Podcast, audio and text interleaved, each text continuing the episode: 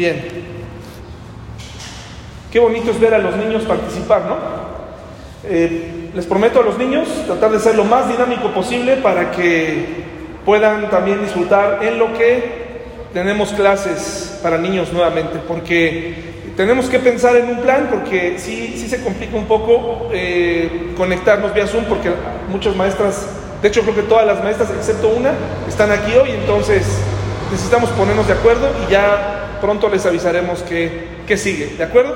Vamos a hacer una oración, acompáñenme por favor y vamos a orar.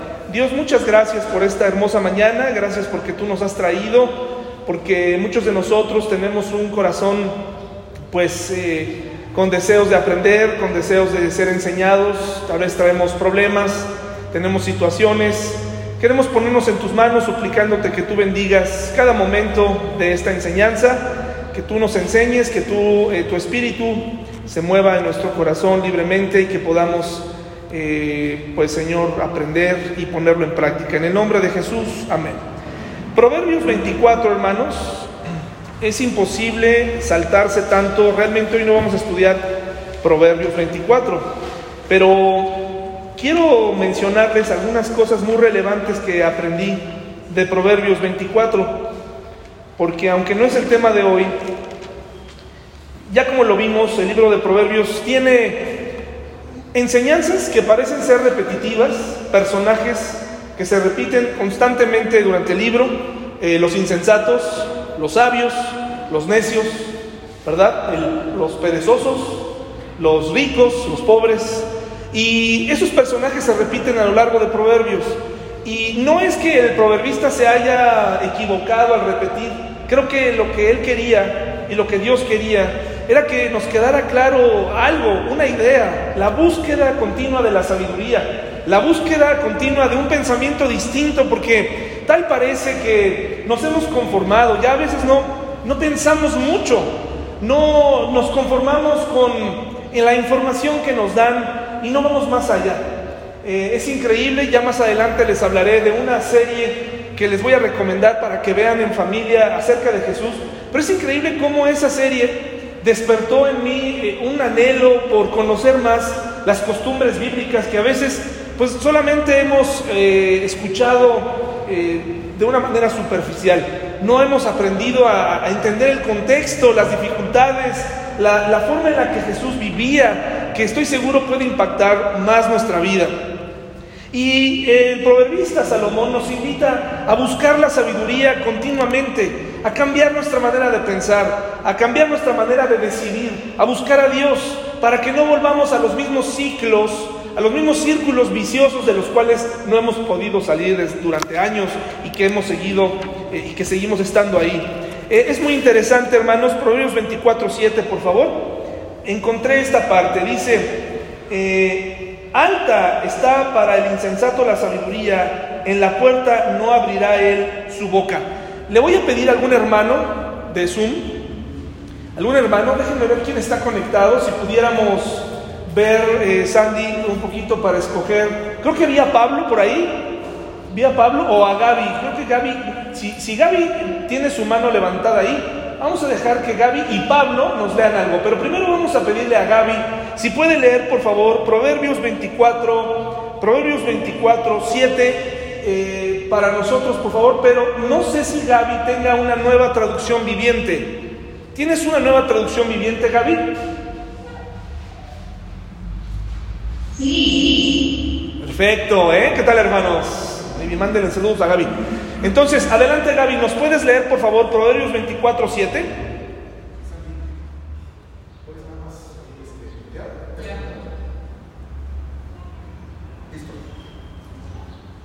Listo, Gaby. Proverbios 24, 7, por favor. Sí, sí. La sabiduría es demasiado elevada para los necios. Entre los líderes en la puerta de la ciudad, los necios Qué interesante, para los necios es muy elevada la sabiduría, como que, ay, qué flojera estudiar. No podía dejar pasar de mencionar este proverbio. Y no solo eso, gracias Gaby, y no solo eso, sino que también nos habla de un lugar donde los eh, orientales, los judíos se acostumbraban a platicar en la puerta de las ciudades. Ahí se sentaban y platicaban los sabios. Y la gente iba y platicaba con ellos. Dice ahí, los necios no tienen un lugar, no tienen nada de qué hablar, no saben qué decir. Los cristianos estamos llamados a ser sabios.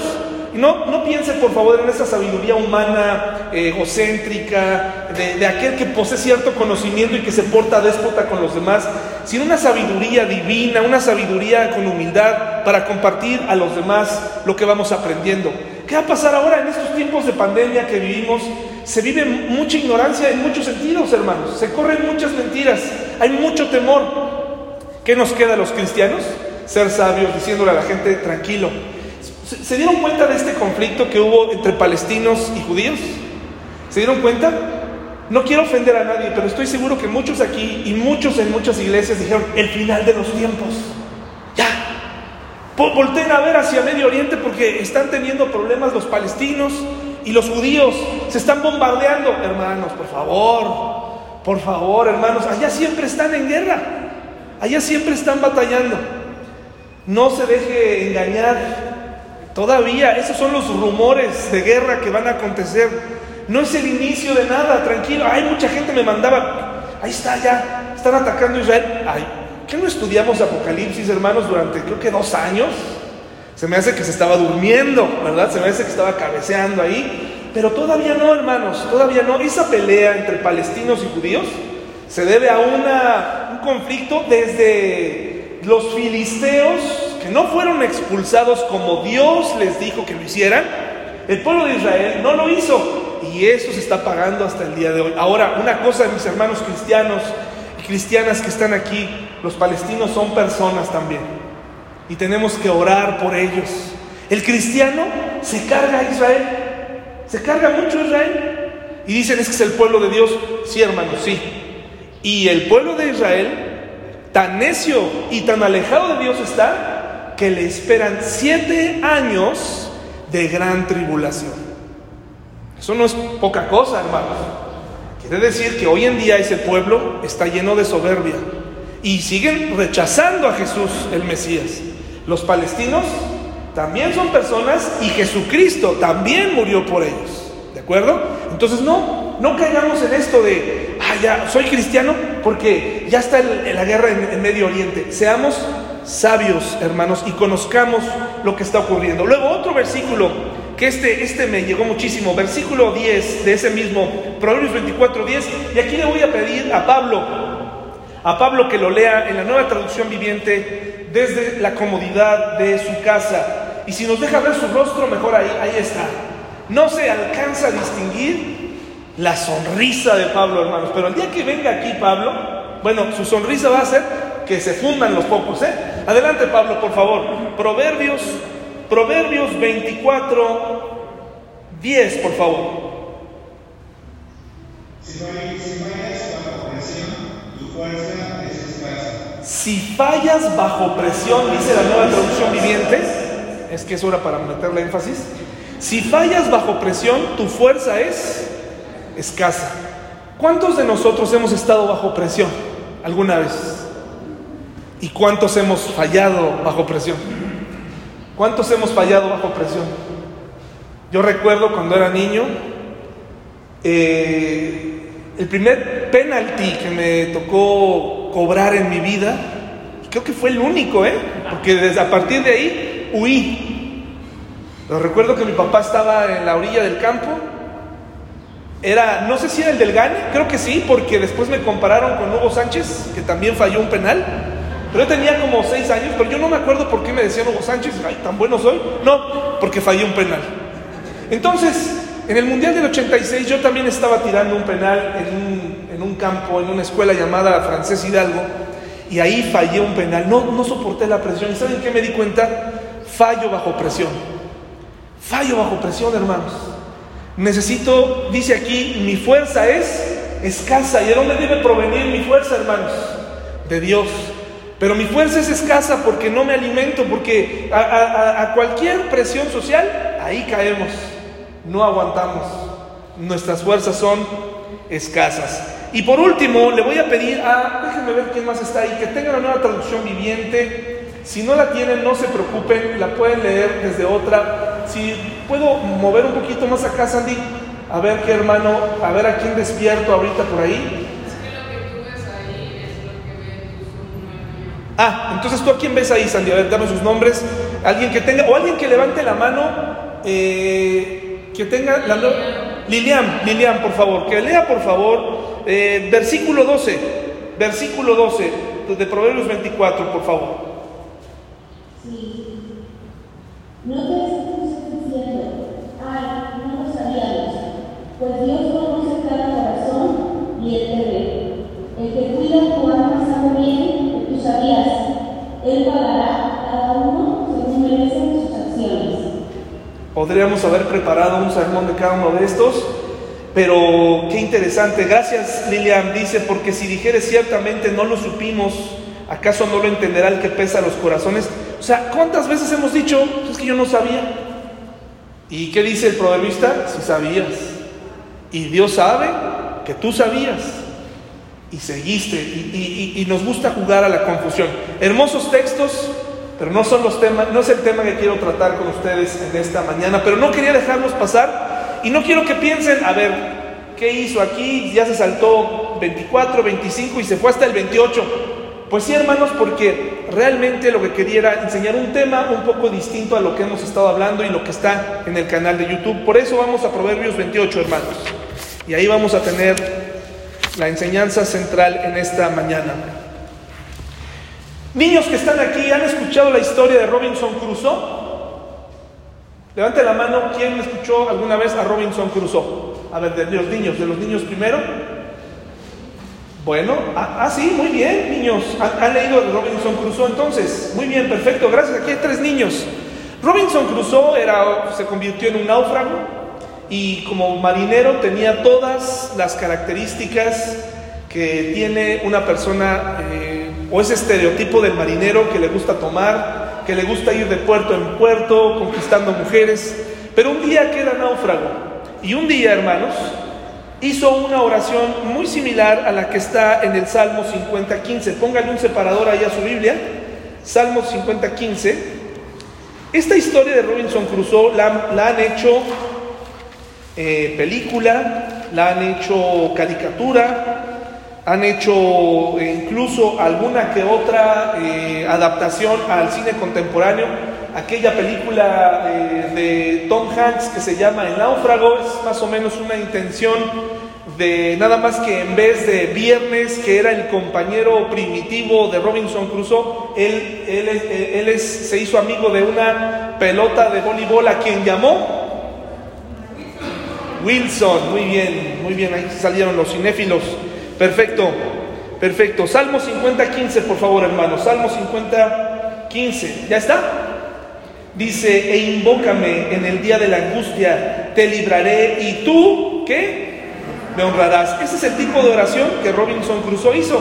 Después de darse cuenta que no había esperanza, que estaba solo, hizo una oración muy similar a la que tú y yo alguna vez hicimos cuando comenzamos nuestra vida cristiana eh, esta oración donde le pedimos a Dios que nos salvara, ¿no? Donde nos dimos cuenta tal vez entre lágrimas o tal vez sencillamente con arrepentimiento, eh, dándonos cuenta que nosotros no podíamos salvarnos a nosotros mismos y llegamos a la conclusión que necesitábamos invocar a Dios y oramos y le pedimos, Señor, por favor, rescátame. Y Dios entró en nuestra vida y nos transformó. Esta es una oración muy similar a la que hizo Robinson Crusoe, quien se convierte al cristianismo y quien convierte a Viernes, su compañero también al cristianismo, y de ahí, bueno, pues hace más llevadera la, la vida en la isla. Qué privilegio es orar, ¿no, hermanos y hermanas? Qué privilegio es saber que Dios nos escucha. Qué privilegio es saber que podemos abrir nuestra boca y que seremos escuchados. ¿Te gusta estar con alguien a quien le estás hablando y no te hace caso? Yo he cometido el error, la verdad, y hasta mi hija pequeña me lo ha hecho ver. Me ha dicho, oye papá, ya deja ese celular. Y tiene cinco años. Y me ha dicho, ya deja ese celular. Nos hemos desviado, hemos, hemos puesto nuestra mente eh, en otras cosas y la persona que está junto a nosotros no se puede comunicar con nosotros porque estamos distraídos. ¿Cuántos de nosotros estamos seguros que Dios nos escucha? Levanten su mano, hermanos, por favor. Dios nos escucha.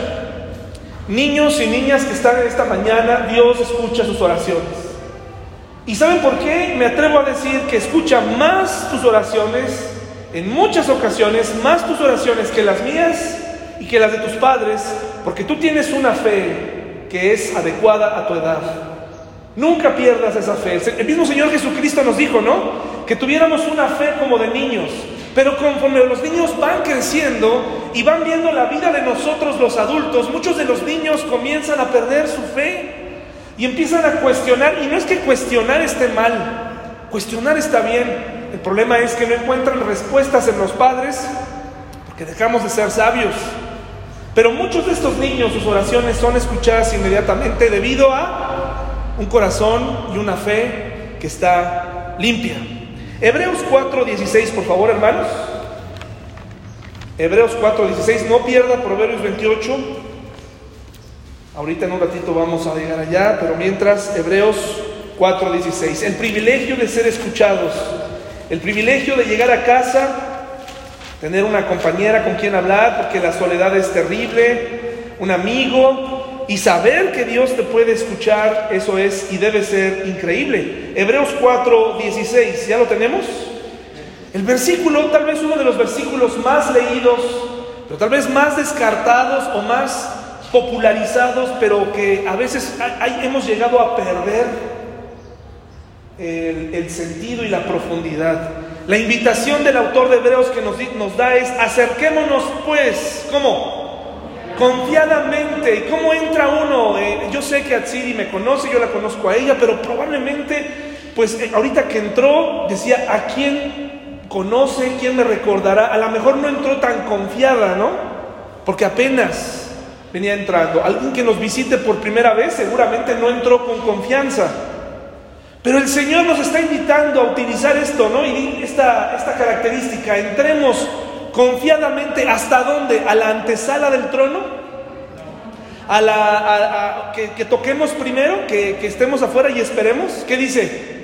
Entrad, pues confiadamente, como cuando entras a la casa de un amigo, a la casa de tus padres. Eh, qué bendición poder entrar a la casa de tus padres confiadamente, ¿no? donde no te van a rechazar, donde no te van a decir, ¿qué haces aquí? ¿Otra vez tú? Otra vez tú, no puede ser. Gracias a Dios que podemos entrar confiadamente. Y yo sé que ahorita hay personas aquí que tienen problemas, que tienen dificultades, que tienen situaciones, preocupaciones, cosas que parecen que están fuera de su control. El Señor Jesucristo te dice, entra confiadamente al trono de mi Padre y platícale.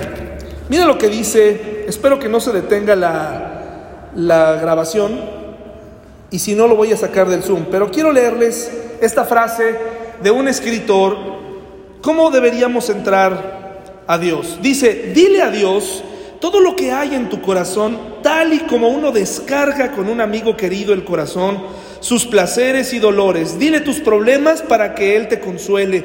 Dile tus alegrías para que Él las modere. Dile tus anhelos para que Él los purifique. Dile lo que no te gusta para que Él pueda ayudarte a conquistarlo. Háblale de tus tentaciones para que Él pueda escudarte de ellas. Qué interesante, ¿no? Hablarle a Dios de mis tentaciones. ¿Alguna vez lo pensó? Pero tiene sentido porque si Dios nos está pidiendo que entremos confiadamente, Puedo hablarle incluso de aquello que me avergüenza. Pero a veces pensamos que Dios es, por supuesto, es santo, santo, santo, pero Él quiere que nosotros vengamos a Él, ¿no? Y luego dice aquí, eh, para que Él pueda, háblale de tus tentaciones, para que Él pueda escudarte de ellas, muéstrale las heridas de tu corazón, para que Él pueda sanarlas Descubre tu indiferencia a lo bueno, tus depravados deseos por el mal, tu inestabilidad. Dile cómo el amor egoísta te hace ser injusto con otros, cómo la vanidad te tienta a ser insincero, cómo tras el orgullo te disfrazas de ti mismo y de otros. Si de esa forma derramas todas tus debilidades, tus necesidades, tus problemas, nunca te faltarán palabras, nunca agotarás el tema. ¿Se te, te has quedado sin palabras delante de Dios? A mí me ha pasado que a veces eh, ya oré en dos minutos, como si no tuviera todo que decirle. Y este autor me permite tener más material para contarle a Dios cómo me he sentido, cómo, cómo está mi corazón. Dice, los que no tienen secretos entre sí, nunca les falta tema de conversación.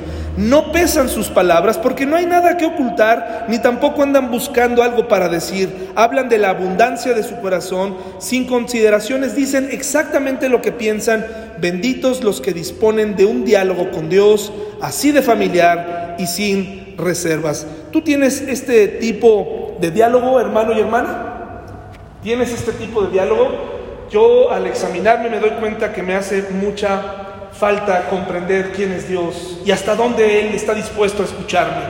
En muchas ocasiones me he puesto en el punto en donde veo la oración como aquella persona que se instala en un hotel lujoso y no sé a ustedes hermanos, pero a mí me encanta pedir servicio a la habitación. No sé por qué, pero tiene un encanto el servicio a la habitación. Tiene un encanto. Ahí te vas a un hotel en Bernal y ya quieres pedir servicio la habitación y ahí no hay. Pero ¿qué tal cuando vas a uno de esos hoteles que lo incluyen todo, pero aún así pide servicio a la habitación? Hay una, hay una, un, romance entre las, la mesa que ponen ahí, el olor a bronceador y las camas extendidas y que entra el desayuno, ¿no? Como que sientas, ah, gracias, buen hombre. Aquí, por aquí, por favor, cuidado, cuidado con mis maletas. Hija, acércate, por favor. Aquí está el caballero y te buscas y yo disfruto mucho, ¿no? No doy propina en otro lado, pero ahí sí me gusta darles, ¿no? Ahí me gusta darle al, caballero que lo deje. Bueno, pues así no es Dios, hermanos. Así no es Dios. Dios no debe ser visto como el room service, que solamente, a ver qué me traes, a ver qué me traes, quiero que hagas esto, esto y aquello quiero que me traigas eh, un esposo así, quiero que me traigas una esposa así, quiero que me traigas un trabajo así, quiero que la iglesia sea así, quiero un cuerpo así, quiero que esto, quiero, quiero, quiero, quiero, hermanos, así no funciona una relación, sobre todo cuando nos damos cuenta que hay un momento, hermanos y hermanas, y niños que están aquí, que Dios dice, no quiero escucharte. ¿Sabías que llega un momento en donde podemos hacer que Dios no nos escuche, hermanos? ¿Sí lo sabían? ¿Cuántos de ustedes sabían que nosotros podemos hacer ciertas cosas que según la Biblia hacen que Dios diga, no te voy a escuchar, te veo, sé lo que estás diciendo, no es que se vuelva sordo, pero no voy a hacer caso a lo que me estás diciendo. Y por eso les voy a compartir cinco Cinco cosas por las cuales Dios no escucha tu oración. No importa qué tan desesperada sea tu oración, porque a veces pensamos que de algún modo, pues Dios, por todas las lágrimas que derramemos, tiene que escuchar. Y es cierto que la Biblia dice que Dios no rechaza un corazón contrito y humillado, eso es cierto. Pero para llegar a un corazón contrito y humillado es porque ya hicimos un análisis. A veces se llora de rabia porque no tenemos lo que queremos. A veces se llora de resentimiento. A veces se llora de melancolía. Pero pocas veces se llora de arrepentimiento. Pocas veces lloramos delante de Dios y le decimos, Señor, ya me vi a mí mismo. ¿Qué acabo de hacer? Ya me vi a mí mismo. Nuevamente envuelto en mi pecado, envuelto en mis negocios, envuelto en mi indiferencia. Y pocas veces lloramos así. Primera de Pedro 3.7, por favor. Primera de Pedro 3.7. A lo mejor hoy vas a descubrir por qué Dios no ha contestado esa oración. Primera de Pedro 3.7.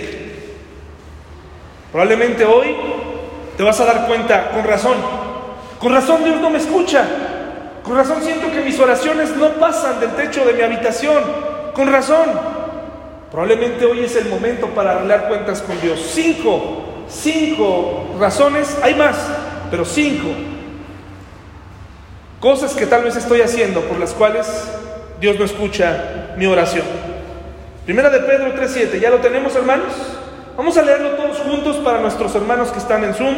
Vamos a leerlo bien fuerte juntos. Dice así hermanos, vosotros maridos igualmente vivid con ellas sabiamente dando honor a la mujer como a vaso más frágil y como a coherederas de la gracia de la vida, para que vuestras oraciones no tengan que...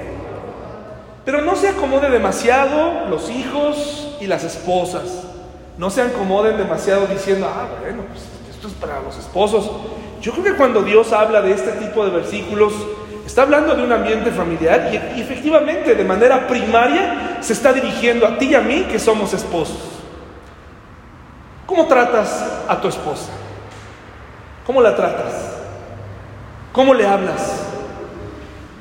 Cuando te diriges a ella, ¿cómo le pides las cosas? Cuando te hace enojar, sí, hermanos, porque las esposas nos hacen enojar. Y no una vez, muchas veces, incontables veces, hermanos. Pero tú también la haces enojar a ella. ¿Cómo le hablas? ¿Cómo le hablas? ¿Ya se examinaron, hermanos? Hijos, niños, ¿cómo le hablan a sus papás cuando sus papás los hacen enojar? Cuando tú tienes razón en una discusión, ¿cómo le hablas a tu esposa, a tu esposo, a tus hijos? Niños, no porque tienen una cara súper tierna y son preciosos y todavía tienen una mano súper tierna y todavía están en la edad de niños, no por eso tienen derecho a hablarles mal a sus padres, quienes sí se equivocan. Los niños tienen que aprender a respetar a sus padres y los padres tenemos que aprender a dirigirnos a nuestros hijos y tenemos que aprender a tener una actitud de qué hermanos y hermanas, de firmeza y de ser padres. Y hay veces donde a nosotros como hijos nos molestan las indicaciones de nuestros papás, pero tenemos que tener cuidado, no sea que mis actitudes, mi vida familiar, es que tiene, tiene todo el sentido del mundo. ¿Cómo Dios va a seguir proveyéndome? ¿Cómo Dios va a seguir bendiciéndome si soy un maleducado, un tirano, si soy una déspota en mi casa? No tiene sentido. ¿Cómo, cómo lo va a hacer? ¿Cómo, hermanos? ¿Cómo Dios va a contestar una oración así? ¿Tiene sentido, hermanos y hermanas? Dice la Biblia aquí claramente, para que tus oraciones no tengan estorbo, trata bien a tu esposa. Y ahí entonces entran muchos veintes, ¿no? Nos caen muchos veintes y entonces decimos, ah, pues con razón razón me va como me va. Con razón estoy atorado, con razón no funciona esto. Estoy tratando mal a la gente que amo. Ahora, no solamente se trata de ser violento verbalmente o físicamente, que en todo caso tendrías que denunciarlo, sino a veces el silencio de los hombres es muy cruel, ¿no? Y la indiferencia de las mujeres también. Sabemos lastimar, somos expertos en lastimar, conocemos tanto a esa persona que sabemos cómo lastimarla. El otro día veía un experimento social de cuando las parejas, y véanlo ahí en YouTube un día que esté desocupado, la reacción de las parejas cuando se les llama, en vez de decirles amor, o cariño, o bebé, o como se digan las parejas, incluso entre mamás e hijos, cuando se llaman por su primer nombre. Por ejemplo, si a mí Paola me, diría, David, yo le diría, ¿estás enojada? ¿Todo bien? Sí, ella me diría, ¿todo bien? Pero es que me dijiste David, pues así te llamas. Sí, pero no, a mí me dices flaco. ¿Por qué me dices David? Interesante lo que ocurre en el lenguaje con una sola palabra, pero las mujeres y los hombres sabemos cómo comenzar una discusión. Paola, Paula, pásame eso. Si me dices, Paula, ¿no? Y empezamos a mostrar hostilidad. Y de ahí se derivan muchos problemas. Puede ser que tus oraciones no tengan contestación de parte de Dios como hijo, como mamá, como papá, porque estás tratando mal a tu cónyuge. Isaías 59 del 1 al 2, por favor. Isaías 59 Incluso teniendo razón, tenemos que aprender a hacerle ver a la persona que amamos. Isaías 59, del 1 al 2, ¿ya lo tenemos? La segunda razón está aquí, a ver si lo detecta. He aquí que no se ha cortado la mano de Jehová para salvar, ni se ha agravado su oído para oír pero vuestras iniquidades han hecho división entre vosotros y vuestro Dios, y vuestros pecados han hecho ocultar de vosotros su rostro. ¿Para qué? Para no oír. ¿Qué identificamos aquí? Es muy sencillo. ¿Por qué Dios ya no escucha nuestras oraciones, hermanos? Según este texto. Por los pecados. Pero oye David, pero si somos pecadores, sí. Pero aquí se está refiriendo a esa clase de pecado. A esa clase de pecado que se ha convertido en, un pecado favorito, ¿no? En ese que es un miembro más de la familia. Niños, si tu mamá te dice que mientas,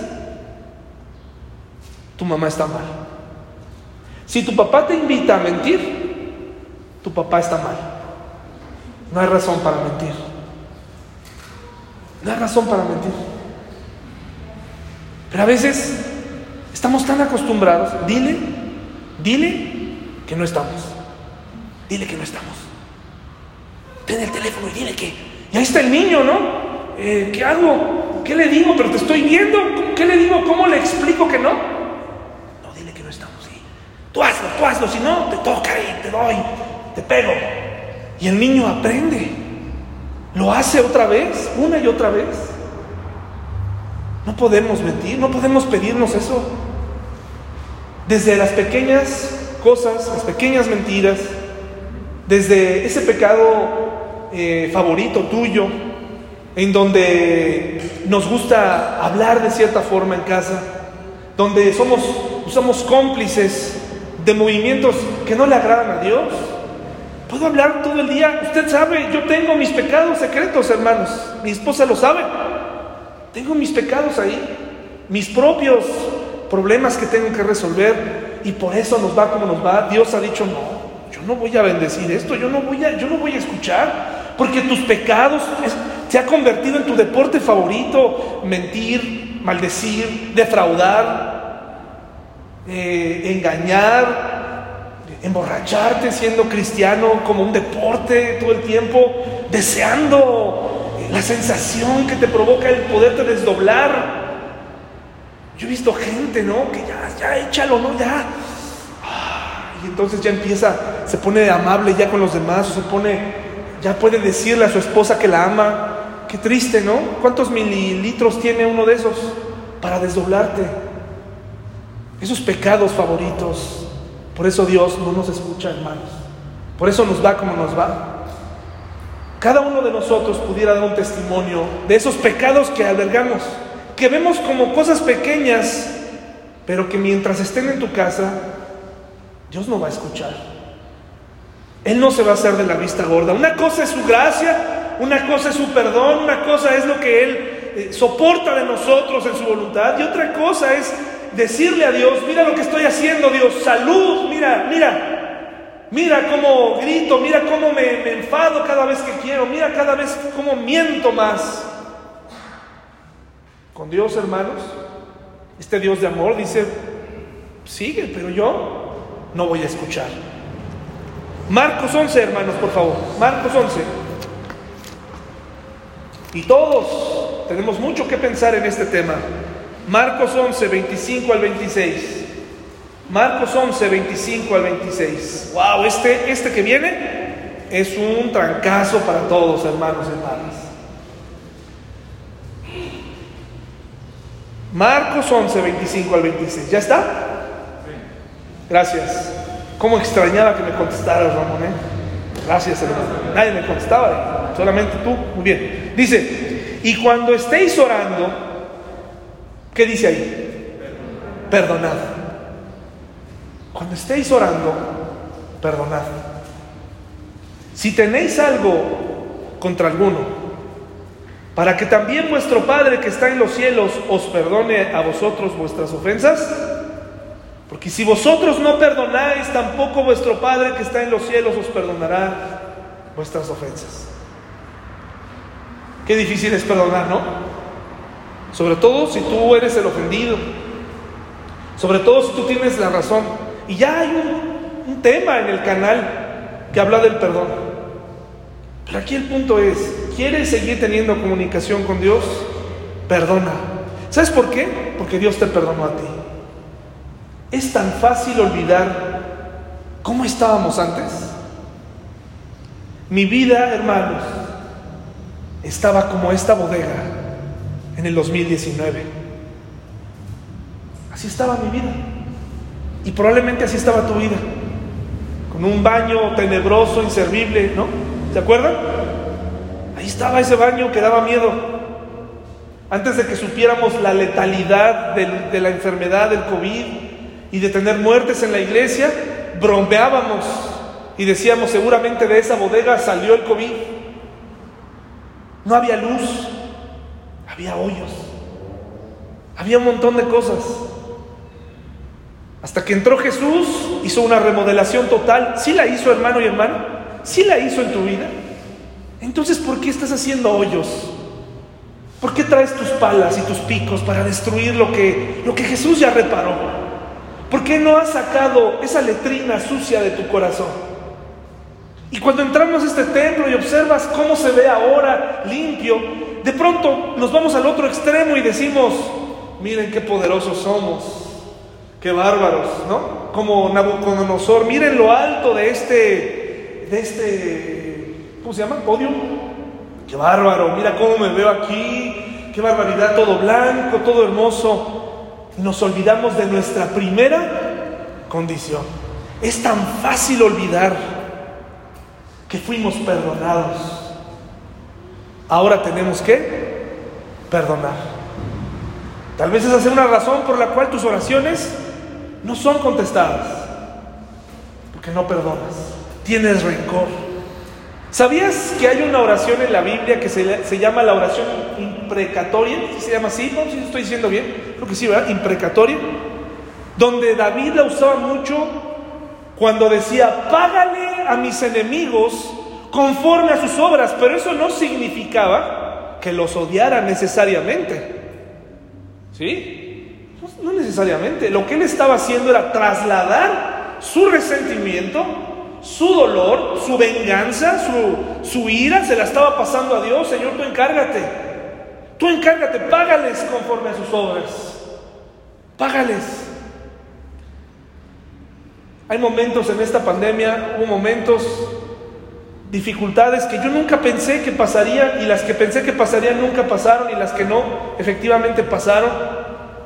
Increíble todo lo que sucedió. Hubo momentos, hermanos, en donde cuando he tenido dificultades con gente que, amo o, o que he tenido problemas con alguien, situaciones, malos entendidos, y dentro de mí te das cuenta que de pronto se están agrupando esos enemigos, ¿no? Y disfrutan juntos y se han incluso arreglado, ¿no? Y tú te quedas solo mirando como diciendo, bueno, pues qué bueno que yo serví para que se unieran, ¿no? Y llega un momento y dan ganas de decir, oigan, pero pues júntenme, ¿no? Júntenme también, pues yo también quiero estar ahí. No nos queda otra más que decir, Perdono lo que tenga que perdonar y sigo mi camino con la gente con la que realmente quieran tener una relación y una amistad conmigo.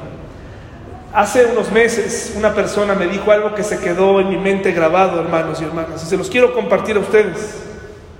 Me dijo, David, tú y la iglesia son mi gente. Ella me dijo eso. Nunca me había dicho nadie algo así en la iglesia. Me he encontrado gente que me ha dicho, no te quiero ver o ya me voy. O que sencillamente se va. Pero esta persona, esta mujer me dijo, tú y la iglesia son mi gente. Y comprendí la importancia de la iglesia, la importancia de la comunión, la importancia de perdonarnos mutuamente, la importancia y la relevancia de soportarnos unos a otros, de llevar las cargas mutuas. Porque ustedes son mi gente, hermanos y hermanas. No podemos ser una iglesia en donde solamente estemos aquí, pues a ver hasta, hasta la próxima pandemia, hasta el próximo problema. Tenemos que aprender a perdonarnos, a convivir, a amarnos más. Y si tú tienes a alguien en esta iglesia o fuera de la iglesia a quien tienes que perdonar, perdónalo, porque probablemente por eso tus oraciones no tienen contestación. Primera de Juan 5.14, hermanos, por favor. Primera de Juan 5.14.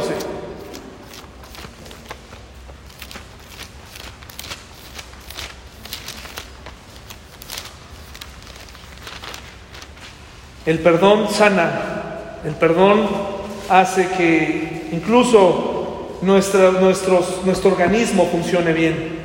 Primero de Juan 5.14. ¿Ya lo tenemos, hermanos? Y esta es la confianza que tenemos en Él, que si pedimos alguna cosa conforme a su voluntad, ¿qué dice? Y por lo tanto, si no está dentro de su voluntad, pues no nos oye. Así de simple. ¿Y cómo conocer su voluntad? ¿Cómo saber qué es lo que Dios quiere? Hermanos, la voluntad de Dios no es misteriosa. La voluntad de Dios no está escondida. La voluntad de Dios está aquí. Aquí está. El Señor nos muestra qué es lo que podemos y lo que no debemos hacer y las decisiones y hay decisiones por las cuales estamos orando que son decisiones de sentido común, hermanos, que tenemos que tomar. Yo no tengo por qué orar a Dios para decirle, Señor, ¿estará en tu voluntad que yo pinte esa pared? ¿Estará, estará en tu voluntad? Y, y vamos a orar todos para que Dios nos muestre si tenemos que pintar. Y se pierden años en oraciones así. Necedades. Se pinta y se pinta del color que, que sea. Es una decisión humana. Hay cosas verdaderamente importantes donde no queremos consultar a Dios porque probablemente nos va a decir no.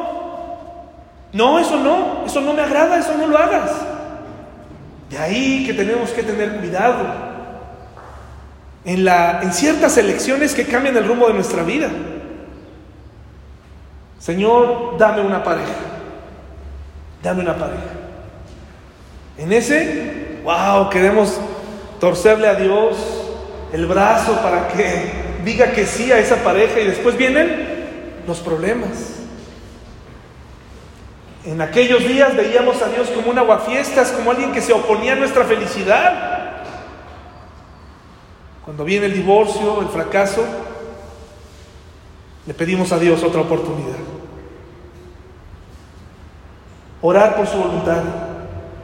Orar con sabiduría. Orar con conocimiento y aquí se enlaza precisamente a Proverbios 28.9, hermanos. Proverbios 28.9. Aquí se enlaza precisamente. Proverbios 28.9. Tal vez no me ha contestado porque no es su voluntad, porque sabe que me voy a alejar.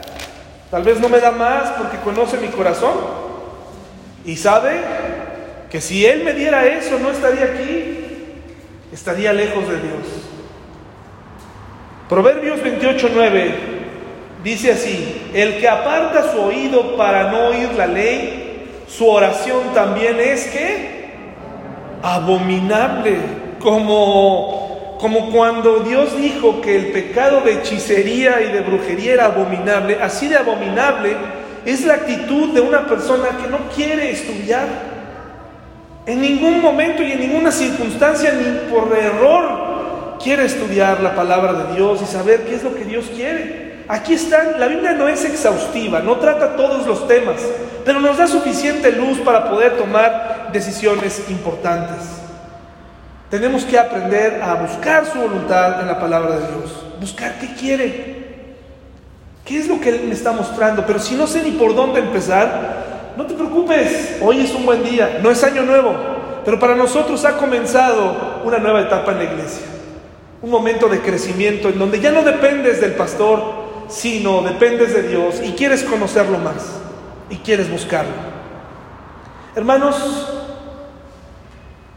ya identificamos tal vez las razones por las cuales Dios no escucha esa oración por la cual llevas muchos años, de la cual llevas muchos años. En este tiempo de pandemia se puso de moda, y tristemente, y lo estoy diciendo así, se puso de moda orar y sentirse triste por los familiares enfermos, por esos familiares lejanos enfermos, que muchos de nosotros recordamos que teníamos, que no veíamos, con los que no hablábamos, con los que probablemente ya no sabíamos desde ese tiempo hasta que llegó aquella llamada en donde dijeron tu tía, tu tío, tu primo, aquel con el que solías tener una relación, está enfermo. Cuando yo veía personas así, preocupadas por ese tipo de familiares de una segunda generación, yo le decía, ok, está bien, estás orando por él, está muy bien. Qué bueno que estás orando por él y te veo llorando por él. Veo que te duele. ¿Qué vas a hacer cuando Dios conteste? ¿Qué vas a hacer cuando Dios le dé la salud? ¿Lo vas a visitar más? ¿La vas a visitar más? ¿Le vas a hablar de Cristo? ¿O solamente estás llorando para solidarizarte? ¿O solamente estás llorando porque en este momento lo, lo, de hoy es llorar porque ves que mucha gente llora por sus madres y por sus padres? ¿Qué vas a hacer si Dios te da la salud? ¿Qué vas a hacer si Dios te devuelve? Por algo, por algo nuestro Dios no quitó el aguijón de la carne en la vida de Pablo quien era un superestrella, hablando humanamente hablando, un hombre sabio, un hombre letrado, pero por algo Dios permitió que sus ojos ya no vieran. Probablemente dentro de él vivía todavía ese fariseo, perseguidor de la iglesia, que tal vez estando sano se hubiera convertido, hubiera fallado y tal vez no hubiera escrito lo que escribió. Es momento, hermanos y hermanas, de pensar lo que decimos a Dios. ¿Por qué oramos? ¿Por qué hacemos esto o aquello? Les pido que oremos por el tío que está enfermo, de, vive en no sé qué parte de la República, tiene mucho que no lo veo, por el vecino del vecino del vecino. Hermano y hermana, no compartas tus oraciones solo por convivir. No nos compartas que, que estás dispuesto a orar. Si no estás dispuesto a visitar al vecino del vecino del vecino, si no estás dispuesto a ir a la aldea en África, no ores por África. Ora por los que están cerca, está bien. Pero muchos oran y piden cosas para convivir. Levantan la mano, dicen, bueno, pues porque yo tengo una vecina que tiene cáncer, además terrible siempre la situación, ¿no? Tiene cáncer y está terminal y, luego la hija se cayó y no la puede cuidar y luego aparte los hijos tienen COVID y eso y llega un momento en donde dices, caray, qué situación. Y tú que recibes la, la petición, ¿qué piensas hacer? ¿Cuál es tu plan? ¿Te vas a mover? ¿Vas a hacer algo? ¿O solamente nos estás, nos estás platicando una nota roja en la vida cristiana? Hermano y hermana, Dios está dispuesto a escuchar. Pero si hemos encontrado que hay algo en nosotros que está estorbando, derríbalo hoy, porque Dios quiere seguir teniendo un diálogo franco con una persona, un hombre y una mujer que no se guardan secretos, que podemos hablar de lo que sea con Dios. Él sí que es nuestro confidente. Por algo, por algo, no hay en la Biblia un solo versículo que diga o que afirme que la doctrina de la confesión para perdón de pecados tenga que ser hacia un hombre. Yo no podría perdonar tus pecados y tampoco escucharlos. Algunos de ustedes me lo cuentan me los llegan a contar, dice la Biblia que nos confesemos mutuamente, no necesariamente para perdón de, de, pecados, sino para rendición de cuentas, para vigilar la vida de los demás. Pero yo te soy franco, si tú me cuentas a mí un pecado, un asunto muy personal, lo que puede pasar en mi mente es que yo diga, voy a estar vigilando, a ver, ¿no? Oye, no es que tengo este, este problema, tengo un problema con tomar lo ajeno. ¿Qué crees que voy a hacer? Abusados, ahí, aguas, ¿no? Este, eso es lo que voy a hacer porque estoy caído. Pero solamente Dios puede escuchar atentamente todo lo que tengas que decirle con toda apertura. Y eso te quiero invitar hoy. Ora con libertad al Señor. Y platícame cómo te fue esta semana, la siguiente semana, en las secciones de gracias, platícame cómo te fue hablando con Dios si tus oraciones se alargaron, si fueron recurrentes, si tuviste que hacerlo en varias partes porque tenías tanto que contarle a Dios. Es increíble la similitud que hay en nuestra forma de comunicarnos eh, con Dios, como cuando vinimos por primera vez, como cuando tuvimos una pareja, ¿no? Conocemos a esa pareja y le contamos y andamos platicando. Te casas y hace cuenta que te pusieron el mute, ¿no? Ya no hay nada que decir. Hermanos, avivemos nuestro anhelo por hablar con Dios. ¿Les parece bien, hermanos? Vamos a orar, por favor.